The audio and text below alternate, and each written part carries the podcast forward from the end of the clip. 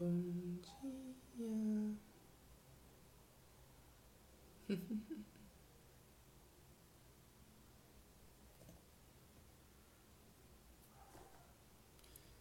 Vamos ajustar aqui o Paranauê.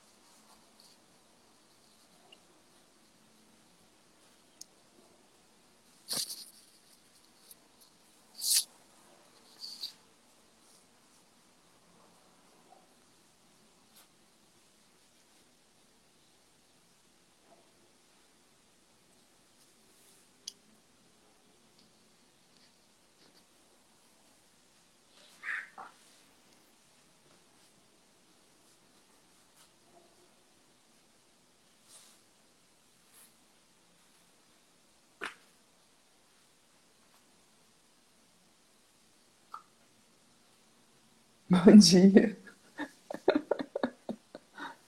Tô tentando colocar meu boné de jovem aqui.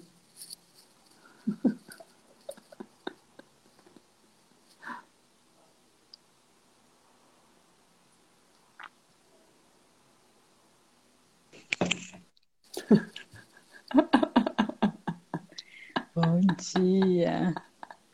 Luz do dia. Dia, filósofo. Tá bem, jovem filósofo? Tudo ótimo. Como jovem passou. Ai, gente, esse fim de semana foi um fim de semana. Dia, Lê. um dia de debate de cringe. Ai, meu Deus. Tive uma aula com adolescente com shopping em casa. Tive uma aula, Ai, gente. ai. Com o próprio, com o próprio cringe, você teve uma aula. Não, com o próprio shopping. Entendeu, amiga? A gente é muito cringe. A gente é Ai, muito cringe é a galera da internet? Não, crin- Ele falou, mãe, você nas lives é muito cringe. Aí eu, oi? Por assim? quê? Como assim? É tipo pagar mico. Ah, pronto. Aí eu falei, sabe, ponto de- vista. aí eu falei, sabe a diferença do jovem da minha época e jovem da sua época? A gente tá cagando pra tudo isso. Exatamente. Aí ele, pô, mãe. Eu falei, então, isso, isso é ser jovem no seu tempo. Tudo é mimimi, a gente tá nem aí. Bom dia, bom dia. Os outros que se lasquem. Não, e aí, eu, aí, assim, interessante. Eu falei, mas como assim? O que que tem a ver com as lives? Ele, eu assisto. Eu, hum... Ah, as confissões, né? Confissões de adolescentes. Gente, eu vou ter que pôr o computador aqui pra Confissões de frente. adolescente. Camis! Camis, você não vai entender nada, né, amiga? Põe o óculos, amiga, de filósofo. Peraí, peraí, peraí, É Chico filósofo. Xavier, filósofo. Stevie Alguma coisa Wonder. nesse tipo. Stevie Wonder. Stevie Cada um Wonder. escolhe. Peraí, eu vou ter que. O Stevie Wonder não lê. É, Eu tô... Vocês sabem que eu tô no processo da mudança ainda, né? E agora eu já estou num pré-escritório. Aí o computador ficou muito longe, velho. Aí não- o Stevie Wonder não lê. Tem que trazer mais pra frente aqui, assim. Oh, agora sim. Dia Lu, dia Van. Ela é uma princesa que não usa coroa, ela usa boné. Isso aí. E da Doterra ainda, amiga. Ó. O boné não cai da cabeça, a coroa cai.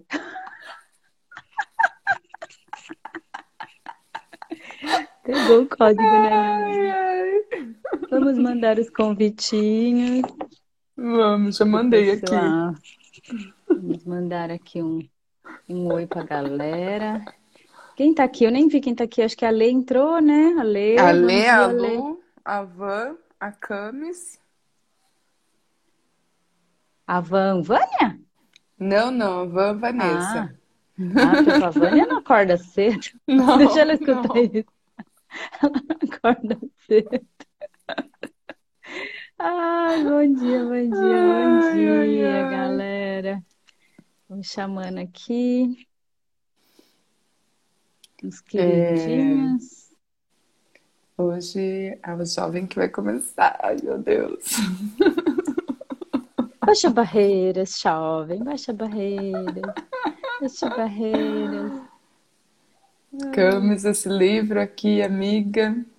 A Adriana me ligou ontem falando: Ai, Deus, não vou conseguir participar, você me dá spoiler. Eu falei: Não, Só que não. só que não, não, não. A galera, ela, eu esqueci, marquei compromisso nesse horário. Eu falei: Então, presença, né, galera? Isso. Eu já Jovens. filósofo. Esses jovens, esses jovens. Ai, gente, como passaram de domingo? Vocês passaram um fim de semana muito jovem ou muito filósofo? Um muito filósofo. Um pouquinho dos dois, né? Toda mãe tem um pouquinho dos dois, não tem jeito. Tem. Já que o público aqui, a maioria é feminino. É verdade. Toda mãe tem um pouquinho dos dois. Todo mundo tem um pouquinho dos dois. É tipo médico e louco, né? A gente tinha que achar um livro de médico e louco. Todo mundo tem um pouco. Todo mundo tem um Ai, pouco. ai. Pra Camis que que chegou jovem. agora. Ai. Shopping, shopping. Eu também, acho que foi mais jovem. Pra Camis que tá chegando agora, amiga, a gente tá lendo um livro que foi um presente, que a gente tá se divertindo muito aqui. Ai, ai. E aí rolam os papéis. Rolam Rolam, os papéis. É, basicamente o livro é um diálogo, né? Entre um jovem e um filósofo. Por isso que a Adivinha gente quem tá é quem? aqui hoje. Hoje, hoje. Porque Você quiser dia saber, troca. amanhã você vem pra ver a diferença. Ora jovem, ora filósofo. Sim, assim como na nossa vida, né? Vocês já tinham Você já... lido? Não, esse é novo. A gente não É sabe o final dele ainda. Não. Nem lemos, estamos lendo junto aqui com a galera. Foi uma recomendação que a gente recebeu de leitura e a gente ainda não tinha lido, escolheu ler aqui com vocês. A Daisy Filósofa, sim! Miguel fala bela, né? Chico Xavier fala bela. Ai, ai. Chico Bela, tá mais pra Chico Bela. Ai, Olha Bora a cara. né? Aliás, printa a tela pra gente, galera. Quando a gente estiver lendo, tiver algum comentário top, vocês printam. Por favor, gente. Segundona, começando, a gente, a gente acaba esse livro. Eu acho que a gente acaba essa semana. Dia, Essa me... semana acaba. A gente, a gente vai começar ele. o oitavo. O que, que a gente vai fazer quando chegar no décimo? Uma festa. Verdade. Mais Ela já vai estar aí. Mas, né? Quem pede festa recebe, gente. A gente pede. A gente Chica pede. Bela, boa, Lu. Posso perguntar, gente, que personagem é esse que eu não sei? Não existe. Tem alguma amiga, referência? Não? não? Ah, então Chico, beleza. Com fala, amiga, falar dela, você que trouxe. Chico Bela. Beleza, então tá bom. Eu recebo. Ai, tem... Festa, né, meninão? Gosto de uma festa, né? Então se preparem para quem gosta de festa. Solta o cinto, né? Solta o cinto e bora lá. Bora lá. Bora lá. Vamos começar. Hoje começa com quem? Quem? Quem? O jovem. Jovem. Vamos ver se ele, vamos ver se ele vai começar bem, bem jovem. Vamos ver. Peraí, que é uma continuação. Deixa eu ver. Página 121, amiga. Não, eu sei, só tô vendo a frase dele que é uma continuação. Se faz sentido ler o último, entendeu? O último parágrafo. É. Quer que eu É, leia você, é, lê a última frase do, do Então vamos lá, filósofo do filósofo. Vamos lá, então. outro. Lê a pergunta do jovem para a galera. Tá. Você está recomendando escolher a liberdade ao mesmo tempo que tenha uma sensação de comunidade? Sim, claro. Não se apegue à pequena comunidade diante do seu nariz. Sempre haverá mais você e eu, mais todo mundo, comunidades maiores. Lembre, meninas, Comunidades maiores, maiores. lembrem-se. Aí a gente entra agora num outro tópico. Não repreenda nem elogie. Tudo bem, mas você não abordou o ponto essencial, que é a separação de tarefas, levando à sensação de comunidade. Primeiro, eu separo as tarefas. Penso que as minhas tarefas vão até certo ponto, e tudo além delas é de outras pessoas.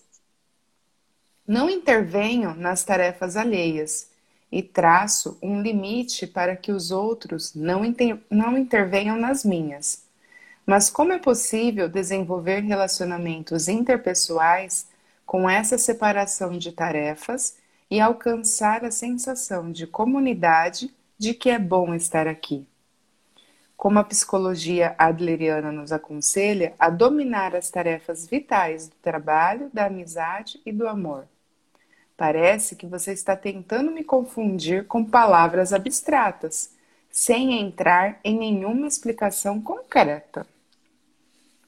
Sim, você chegou a um ponto importante. Como a separação de tarefas está ligada aos bons relacionamentos, ou seja, como se liga ao desenvolvimento do tipo de relacionamento em que cooperamos e agimos em harmonia um com os outros, isso nos leva ao conceito de relacionamento horizontal. Relacionamento horizontal. Para variar, vamos começar com um exemplo fácil, né, para o jovem. O da relação entre pai e filho. Quer se trate da criação dos filhos ou do treinamento de novos funcionários de local de trabalho. Por exemplo, em termos gerais, existem duas abordagens. Uma é o método de educar pela repreensão e o outro e a outra é o método de educar pelo elogio. Esta é uma questão muito debatida. Qual das abordagens você considera melhor? Repreender ou elogiar? É melhor educar elogiando, é claro. Por quê? Veja o adestramento de animais, por exemplo. Dia, sussurro. Você pode usar o chicote para ensinar truques aos animais. Esta é a típica forma de educar pela repreensão.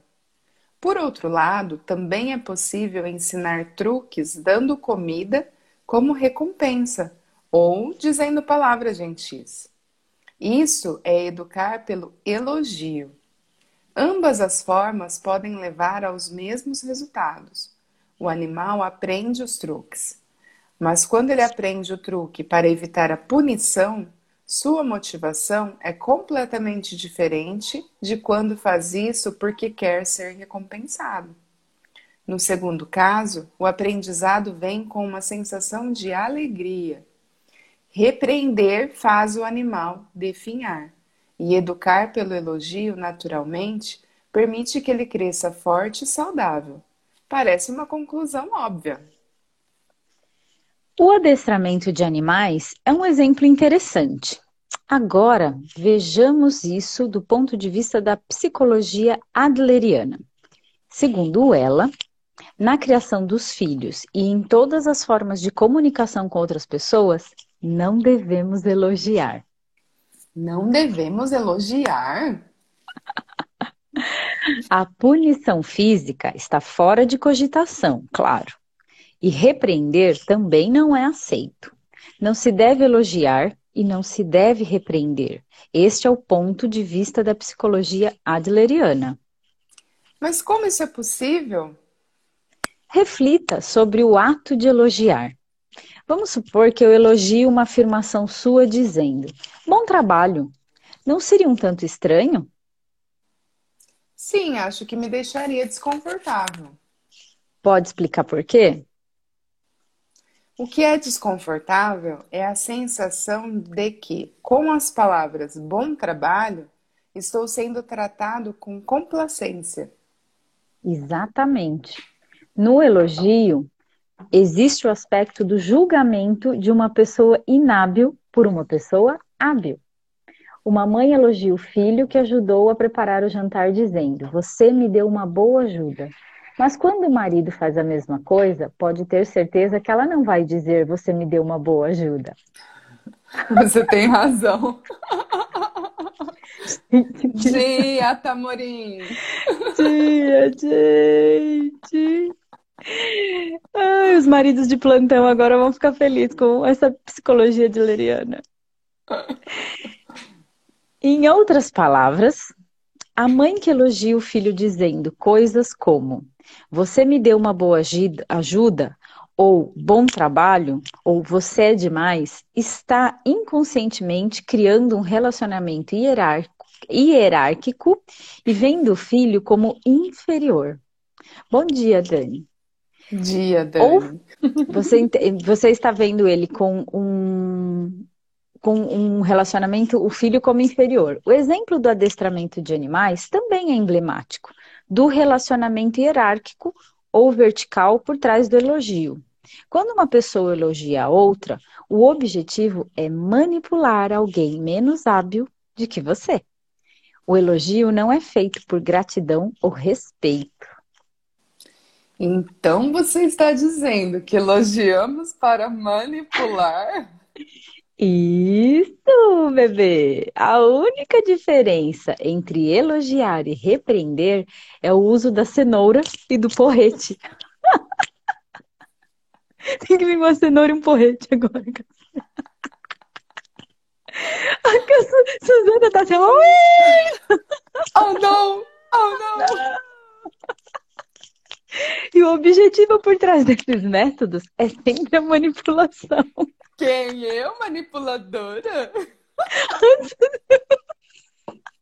Ai, caraca, segunda-feira brava, galera, cheia dos códigos.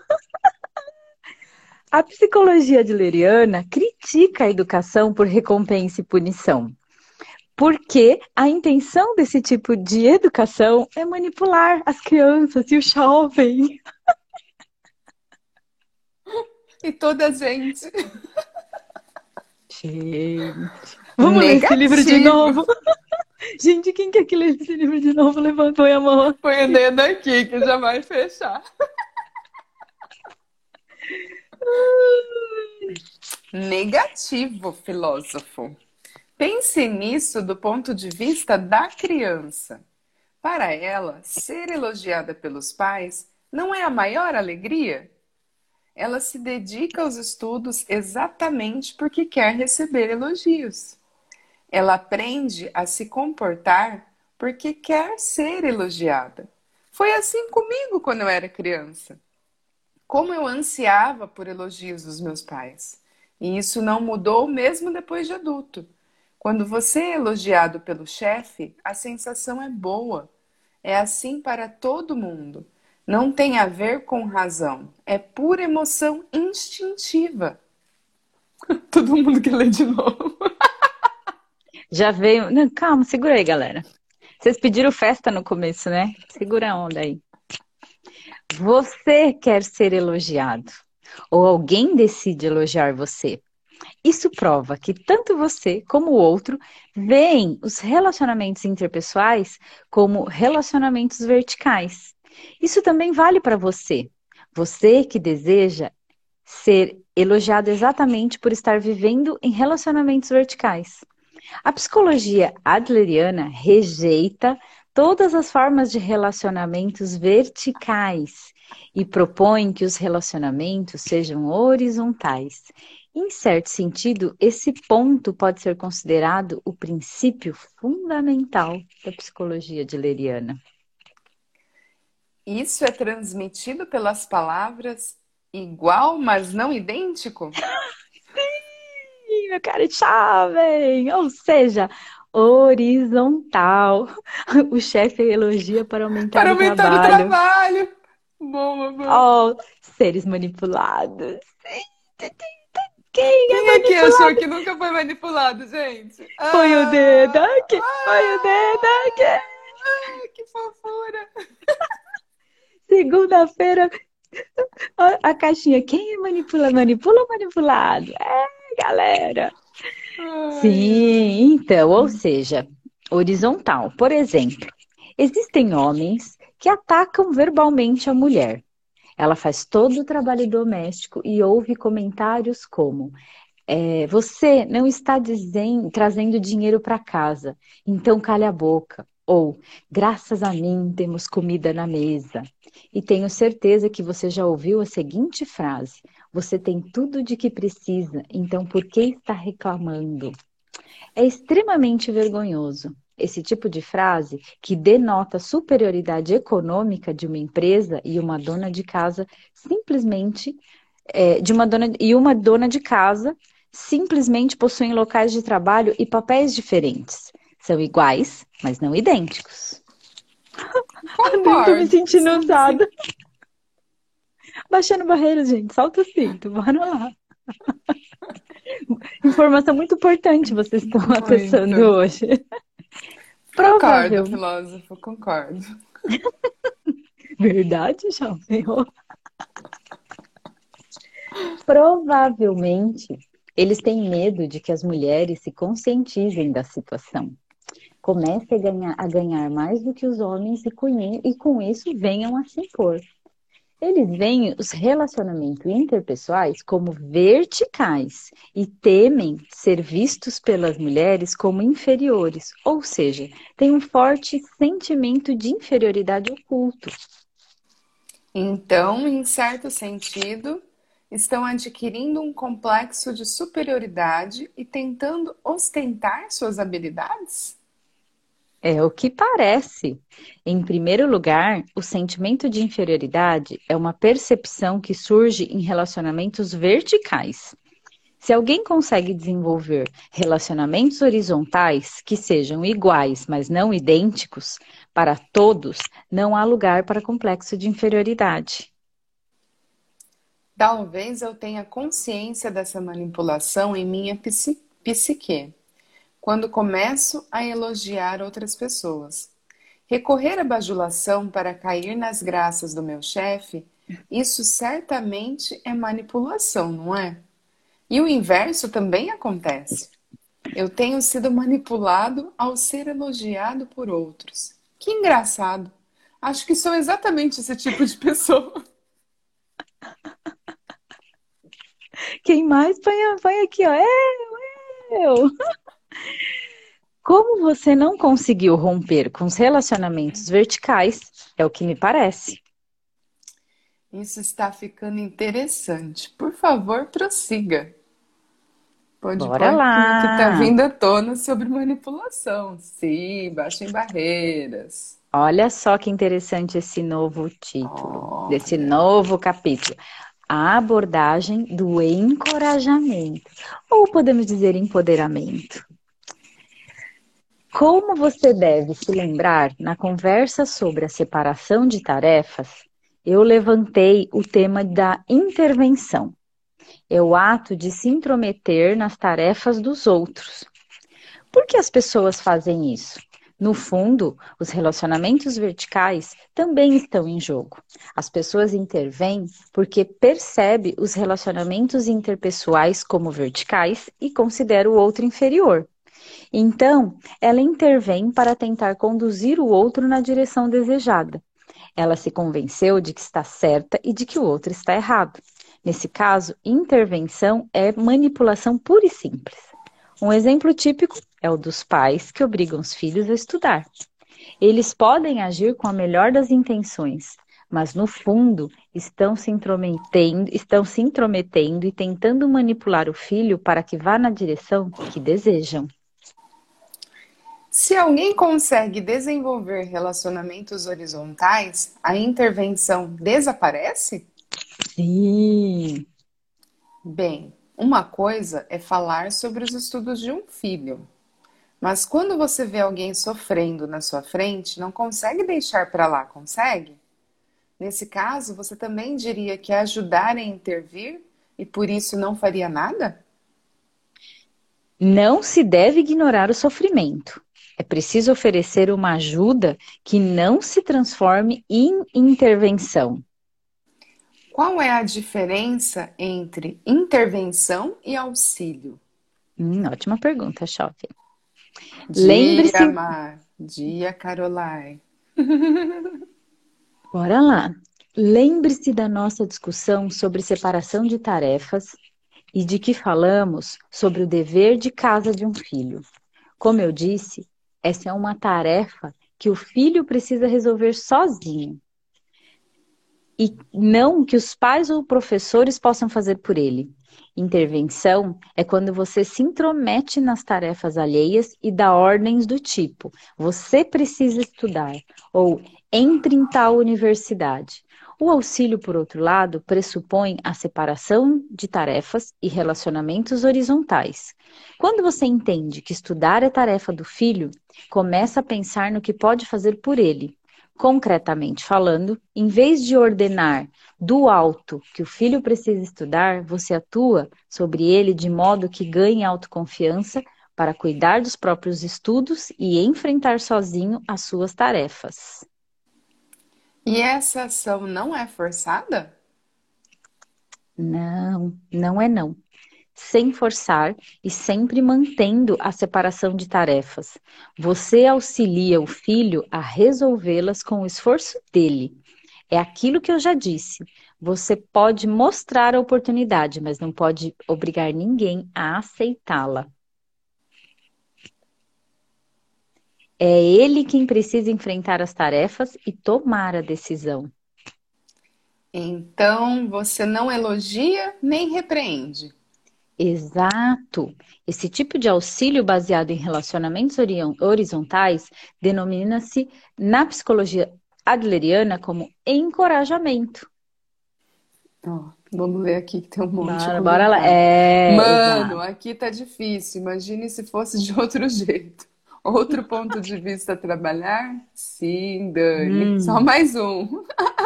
Ah. Autonomia. É isso, Melinão. Oh, qual a contribuição que posso ser para os meus filhos? É isso, Su. É isso, é isso. Lembrou da classe, né? Uhum. Bora lá. Encorajamento. Você mencionou esse termo em alguma conversa anterior. Disse que explicaria melhor depois. Uhum. Quando alguém não está realizando suas tarefas, não é por falta de habilidade a psicologia adleriana ensina que o problema não é esse, mas simplesmente falta de coragem para enfrentar as tarefas. Nesse caso, a primeira coisa a fazer é recuperar a coragem perdida. Estamos andando em círculos. Dia, re. Dia, re. Isso é basicamente o mesmo que elogiar. Quando alguém é elogiado, se conscientiza de sua habilidade e recupera a coragem. Não seja teimoso, reconheça a necessidade de elogiar. Não vou reconhecer. Por que não? O motivo é claro. Essas pessoas acreditam que não têm habilidade exatamente por serem elogiadas. Como é que é? Quer que eu repita? Quanto mais você é elogiado, mais acredita que não tem habilidade. Faça um esforço para se lembrar disso. Será que existem pessoas tão tolas a ponto de acreditar nisso? A lógica está invertida. É em consequência de ser elogiado que alguém se conscientiza de sua habilidade, não é óbvio? Errado!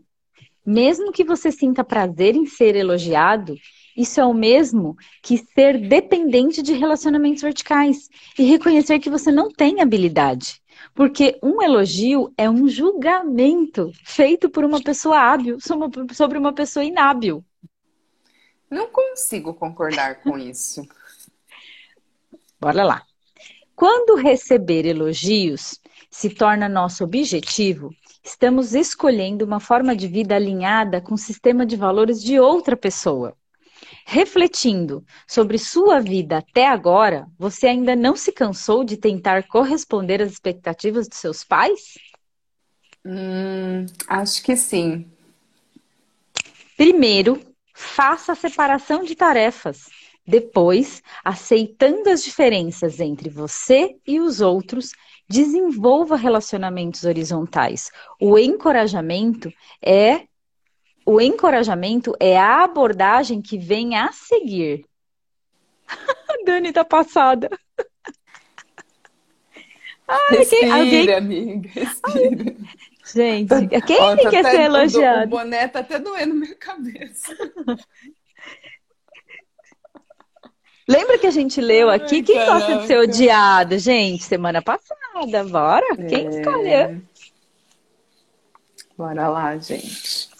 Golinho Como de água aí? Como sentir que você tem valor? Ui! Concretamente lá, falando, como devemos agir? Não se deve elogiar, não se deve repreender. Que outras opções existem? Vou me retirar. Fica, amada. Que assim, a gente te odeia, pode ficar.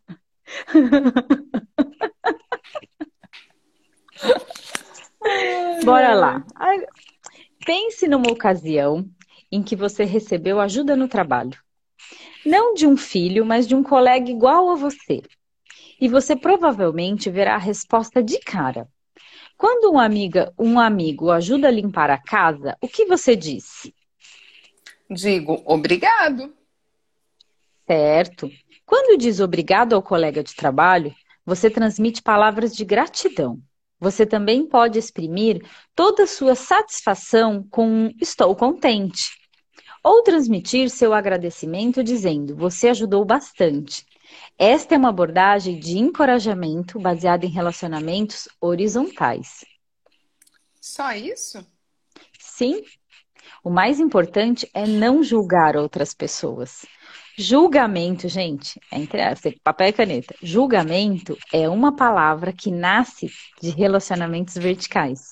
Se você desenvolve relacionamentos horizontais, surgem palavras de gratidão, respeito, alegria mais diretas. Seu argumento de que o julgamento é criado por relacionamentos verticais parece verdadeiro. Mas a palavra obrigado é capaz mesmo de trazer de volta a coragem? Acho que no fim das contas eu prefiro ser elogiado, mesmo que esteja em um relacionamento vertical. Jovem, ser elogiado essencialmente significa ser julgado como bom por outra pessoa. E nesse caso, a medida de que é bom ou ruim é critério dessa pessoa. Se você está atrás de elogios, precisará se adaptar aos critérios de outra pessoa e tolher a própria liberdade. Já a palavra obrigado não contém nenhuma carga de julgamento. Em vez disso, é uma expressão clara de gratidão. Quando você ouve palavras de gratidão, sabe que deu uma contribuição a outra pessoa. Então, mesmo sendo julgado como bom por outra pessoa, você não sente que deu uma contribuição? Exato. Esse ponto também está associado à nossa discussão subsequente. Psicologia, na psicologia adleriana, existe uma forte ênfase na contribuição. Por quê? Bem, o que uma pessoa precisa fazer para ganhar coragem? Na visão de Adler, uma pessoa só tem coragem quando é capaz de sentir que tem valor. Quando é capaz de sentir que tem valor? Você se lembra de quando discutimos o sentimento de inferioridade? Eu falei que era uma questão de valor subjetivo. Se alguém sente que tem valor, pode se aceitar como é e ter coragem de enfrentar suas tarefas da vida. Assim surge a questão: como alguém pode passar a sentir que tem valor? Sim, é exatamente isso. Preciso que você me explique isso com muita clareza. É bem simples. Quando alguém é capaz de sentir que é benéfico para a comunidade, consegue ter uma sensação real de seu valor. Essa é a solução oferecida pela psicologia adleriana. Benéfico para a comunidade? Sim. Quando você consegue agir na comunidade, ou seja, sobre outras pessoas, e sentir que tem utilidade para alguém, em vez de ser julgado por outra pessoa como bom, você sente, através do seu ponto de vista subjetivo, que pode dar contribuições às outras pessoas. É nesse ponto que, enfim, podemos ter a sensação real do nosso valor. Tudo que temos discutido sobre sensação de comunidade e encorajamento, se conecta aqui. Isso está ficando meio confuso. Estamos chegando ao núcleo da discussão agora. Por favor, me acompanhe mais um pouco. É uma questão de ter preocupação com os outros, desenvolver relacionamentos horizontais e adotar a abordagem do encorajamento. Tudo está ligado à profunda consciência da vida que diz que sou útil a alguém e, por sua vez, à sua coragem de viver. Ser útil a alguém. É para isso que vale a pena viver minha vida? Vamos fazer uma pausa? Aceita um cafezinho? Sim, por favor. A discussão sobre a sensação de comunidade tinha se tornado confusa demais. Não se deve elogiar nem repreender. Todas as palavras usadas para julgar outras pessoas nascem de relacionamentos verticais, mas precisamos desenvolver relacionamentos horizontais. E, e só é possível ter uma consciência real do próprio valor quando você sente que é útil para alguém. Havia uma grande falha em algum ponto daquela lógica. O jovem, o jovem sentiu isso instintivamente. Enquanto tomava café, ele pensou em seu avô.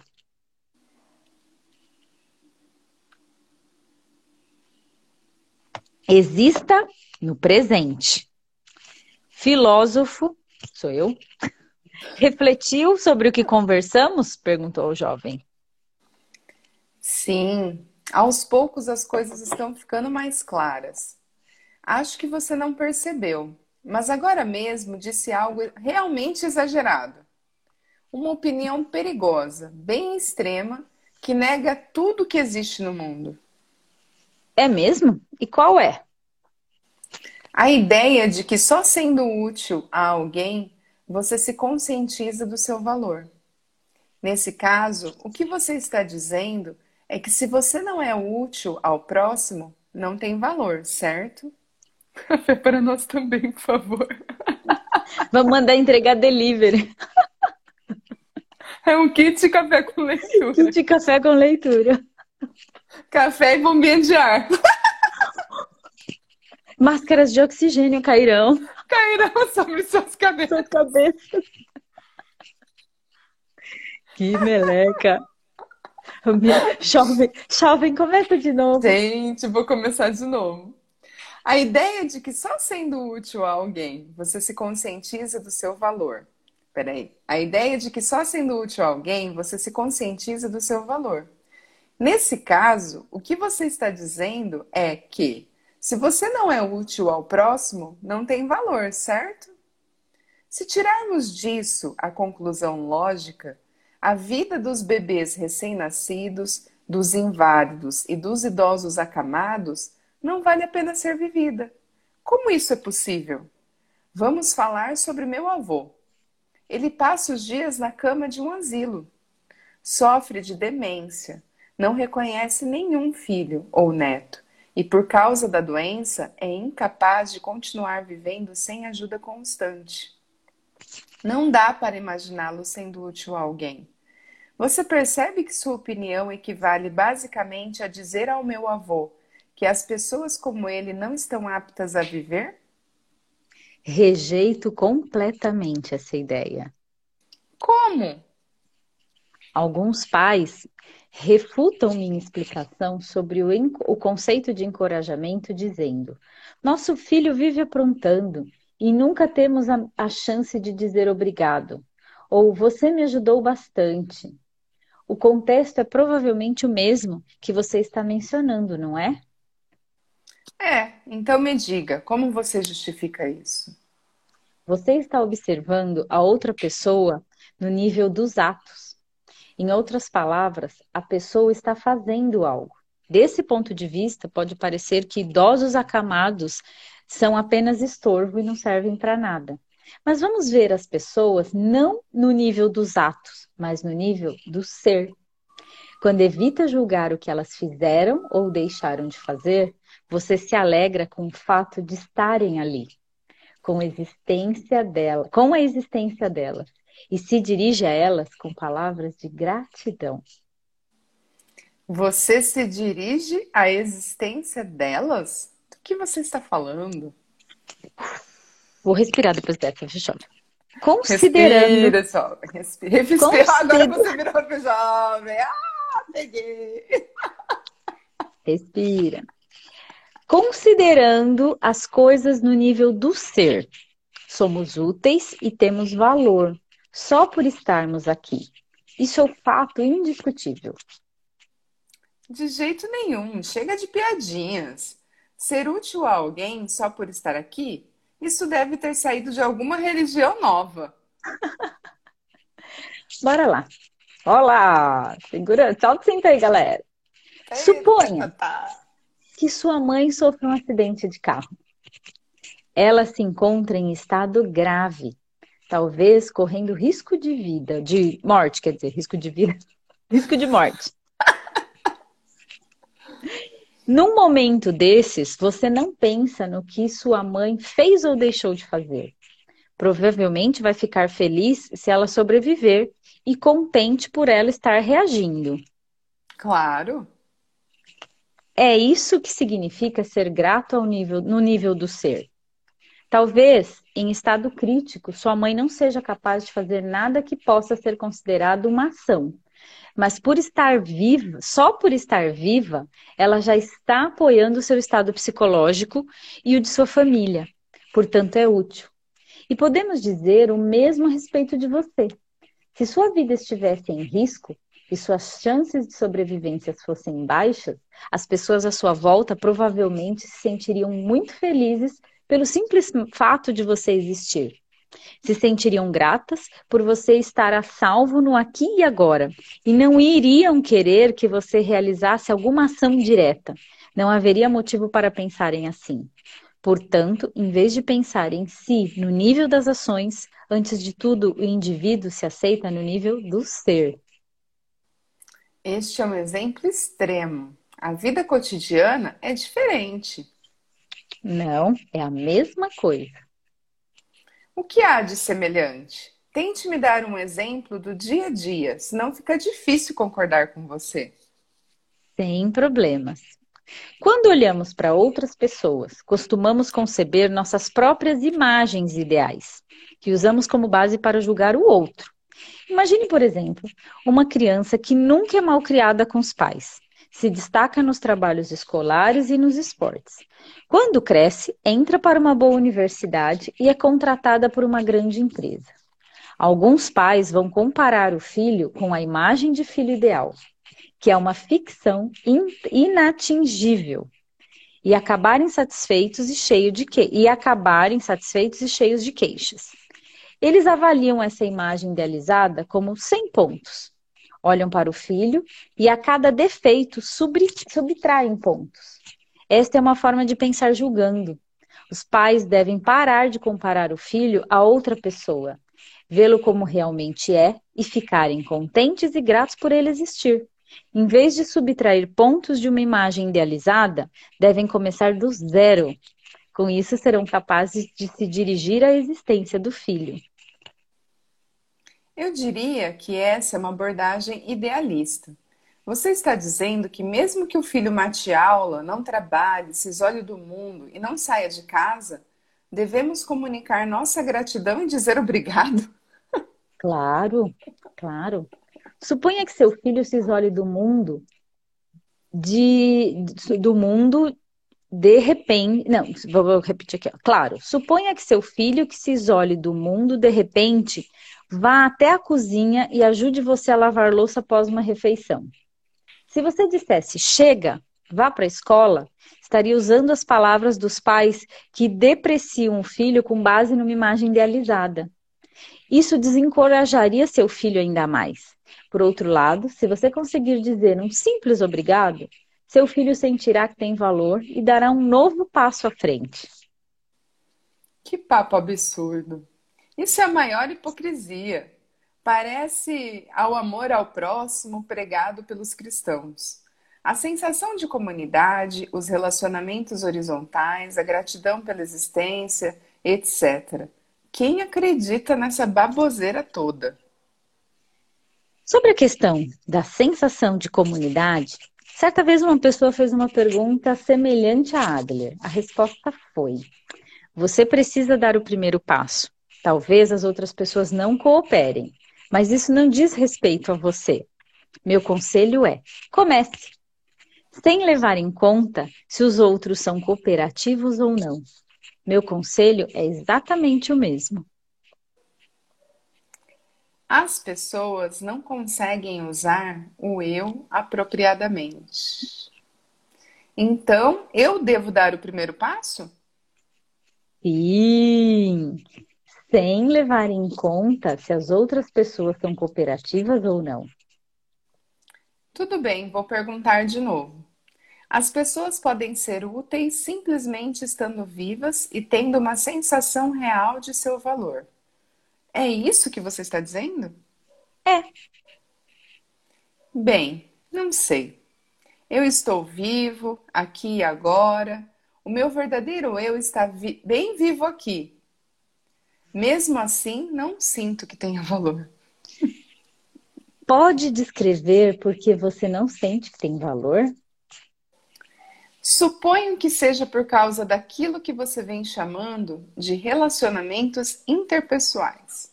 Uhum. Desde a infância, todos à minha volta sempre fizeram pouco de mim, especialmente meus pais, dando a entender que eu era um péssimo irmão caçula.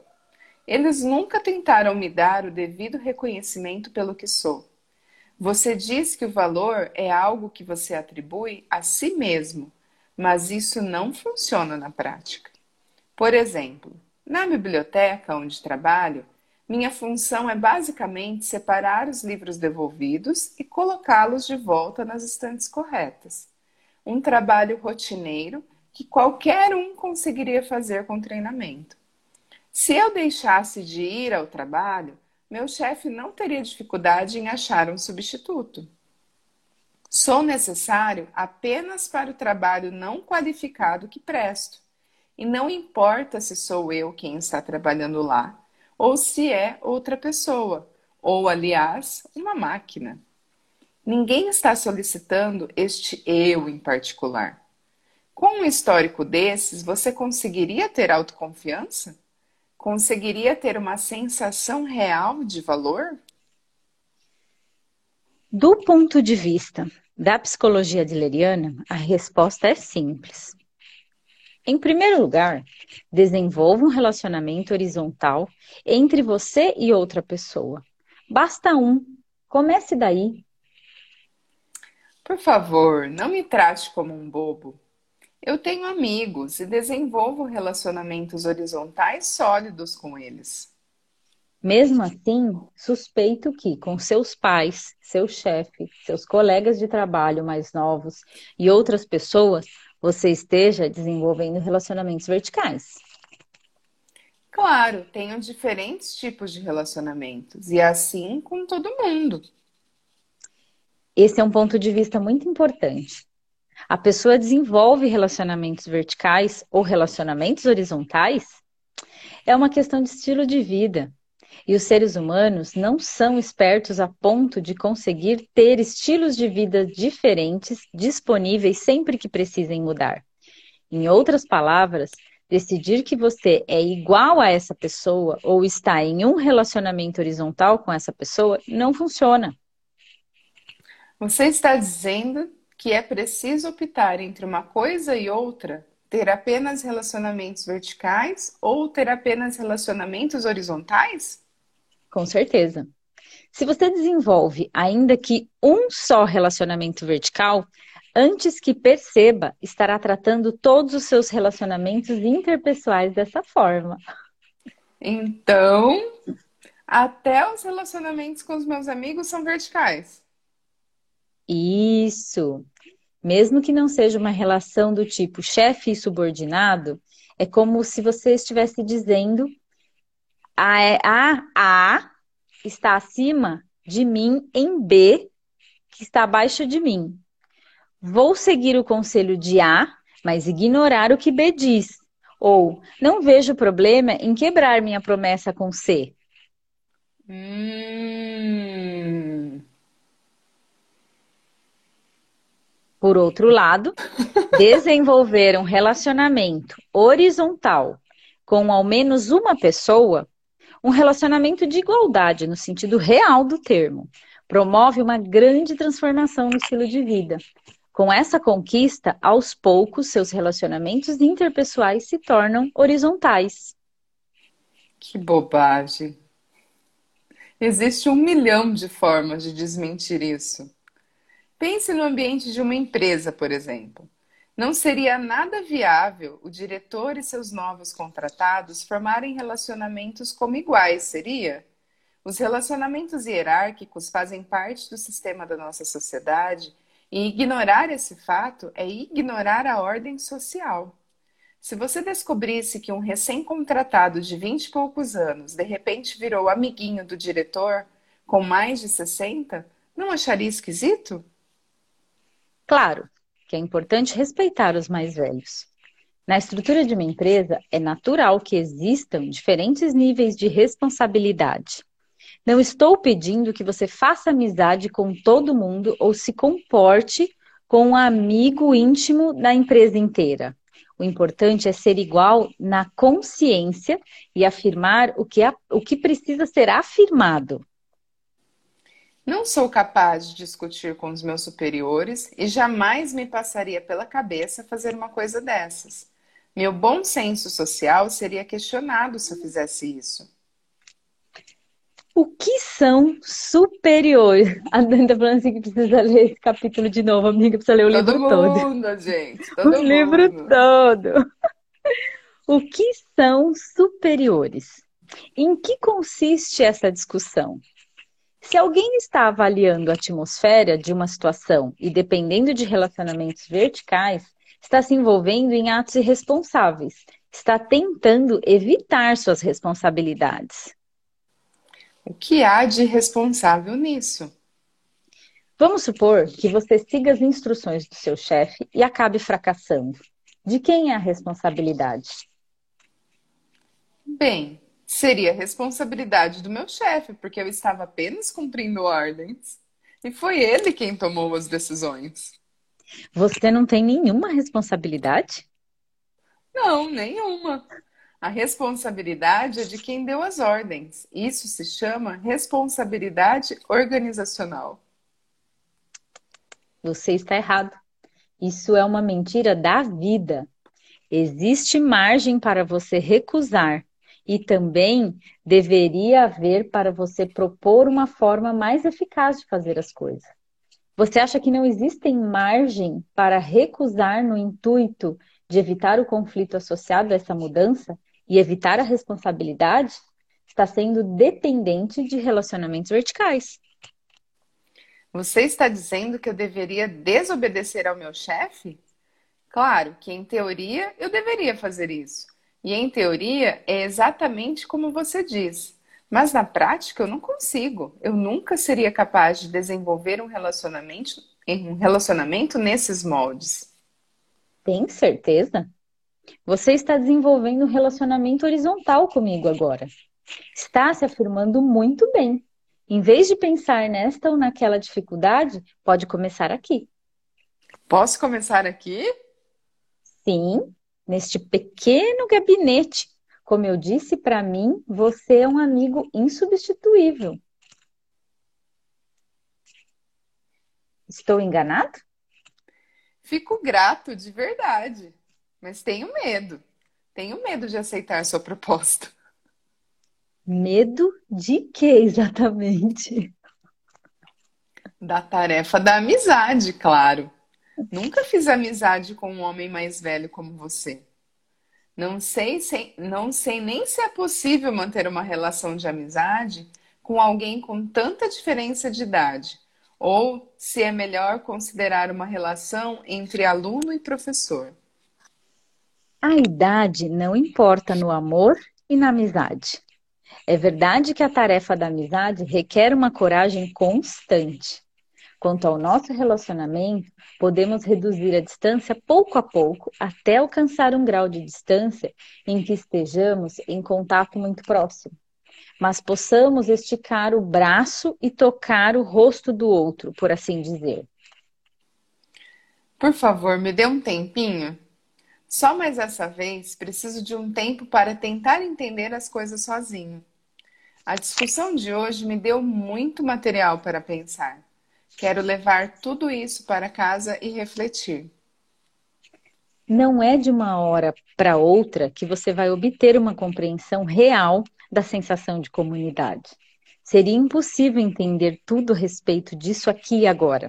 Por favor, volte para casa, pense nisso com cuidado, com base em tudo que já discutimos. Pode deixar. De qualquer modo, foi um golpe saber que nunca olho para os outros de verdade e que só me preocupo comigo mesmo. Você é realmente demais. Você diz isso de forma tão alegre. Sim, adorei tudo. Claro que dói. É como uma dor aguda que me atravessa, como se eu estivesse engolindo agulhas. Mas mesmo assim, adorei acabei criando o hábito de ter essas discussões. Nesse meio tempo, percebi que eu queria não só desmentir seu argumento, como o meu também. Entendo. É uma análise interessante. Mas não esqueça, eu disse que iria desmentir seu argumento e fazer você se ajoelhar diante de mim e ainda não desistir. Obrigado. Também me diverti. Volte aqui quando estiver pronto para retomar a discussão. Não!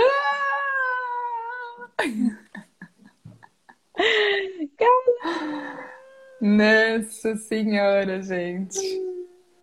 Presentes, né? O quanto a gente está aqui disposto a recebê-los. Essa leitura. A Dani daqui também precisa de um tempo. Todo mundo vai sair da Todo sala mundo. do filósofo agora, né? Pegue seu banquinho e saia de mansinho. Nossa, muitas referências cringe. Muitas cringe. É, uma nova leitura, com certeza, Dani. Com relação a esse aqui, vamos ver o que a gente pode fazer. É, exato. Mas Caraca. a gente percebe que é, é um, um, outro olhar, né? Um outro tema, uma outra, um outro ângulo de algo que a gente já percebe que pra gente só, é, em algumas, alguns aspectos só muda a palavra, né? A terminologia, essa coisa dos relacionamentos horizontais, verticais, achei bem interessante. Reino de nós. Reino de nós, que mais é possível, interessante ponto de vista, enfim. É... Tudo junto e misturado. Bem. É... Ai, peraí. Opa! A minha ouvinte. Ela que tá raspando, né? Não, ela tava, tava fazendo um barulhinho. Ah, é, foi agora que ela queria subir na cadeira. Não, foi agora não. Ó. Não? Mas ela tava deitada na cadeira. Será que foi aqui o microfone aqui, ó? Ah, pode ser, pode ser. Pode ser. Pode ser o microfone aqui na, na lapela do que era filósofo. Ela que tava raspando no chão. Não, pode ter a lapela do filósofo aqui. Tava raspando. Desculpa, ah. gente. Ai, ai. Galera, é isso, é isso. E aí, acho que assim, baseado em tudo isso que a gente está trazendo nessa leitura, óbvio que a gente sempre vem trazer convite para a gente criar mais para nós, para as nossas vidas. É, não tem como, né, a gente não trazer isso à tona. Acho que a, a, busca aqui é essa consciência e criar esses relacionamentos horizontais. Sim! Sei, quem escolhe relacionamento? Não, não tem um ditado que diz no horizontal é tudo igual. Sentido agora, gente. Agora fez sentido, né? Tá vendo? Todo mundo malicioso, né? Será que veio da teoria leriana, né? horizontal é tudo igual? Pois é, olha Ó, só. que doideira. Hum. Ai, ai. Gente, essa semana vai ter uma live na sexta para vocês que escolhem mergulhar em um outro tema diferente que a gente conheceu e a gente aplicou no nosso relacionamento. Yes. Sexta-feira, logo mais a gente vai começar a divulgação. Leitura, Leitura de criacionamento, criacionamento. total, Lu. Total, total. total. que mais é possível. E aí, galerinha, só atualizando aqui os convites. Fim de semana, Elisita, já tá aí. Né? Classe né? de barras, sim. Classe de barras. É, sábado e domingo, vamos ver aqui quais são as possibilidades. Para a galera que já fez, eu assisti ontem a live de vocês. Ah! que mais é possível? Ai, Dani. Ficam os convites aqui ainda para o Arraiá, tá lá. A galerinha que está escolhendo se aprofundar tá um pouco mais. Os livros, né? O um mergulho nos livros. Porque assim, se aqui, só nessa leitura a gente já fica passada, querendo trazer mais disso à tona, nesses eventos a gente consegue trazer um pouco mais, né? Criar um um pouco mais, mais de clareza a partir do, do que vocês trouxerem, né? Um pouco mais tá, de relacionamento é... horizontal. Em todas as esferas, né? Em todas as esferas nucleadas. Que mais de convite, ah, gente? Amanhã a gente está aqui de volta às 8 horas. Amanhã. Fiquem de olho, porque vai, vão acontecer alguns paranauês aí durante o dia. É, a gente escolhe estar tá vindo aqui sem mais contribuição. E Sim. Façam perguntas, gente. Vamos contar? Não, vai ser surpresa. Não. Surpresa, né? Tá. tá Sim, bom. a gente pode até marcar a pessoa. Mas, é verdade, é verdade. Presença, né, galera? Presença. Acho que o exercício é este. Presença para receber. E aí, para quem vai chegar aqui amanhã, a gente vai dar um spoiler que amanhã seria a quinta noite desse encontro quinta do Quinta noite de encontro. E aí ele vai trazer muito mais sobre viver intensamente no aqui e agora. Se isso for uma escolha, é o que tem para hoje. Muitos presentes hoje, muitas fichas caindo de batelada, galera. Muitas, só para variar, né?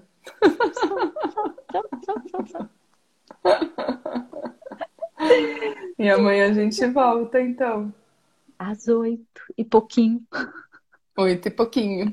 Exatamente. Gente. Beijinhos. Vamos sair em Três, dois, um. Tchau. Tchau.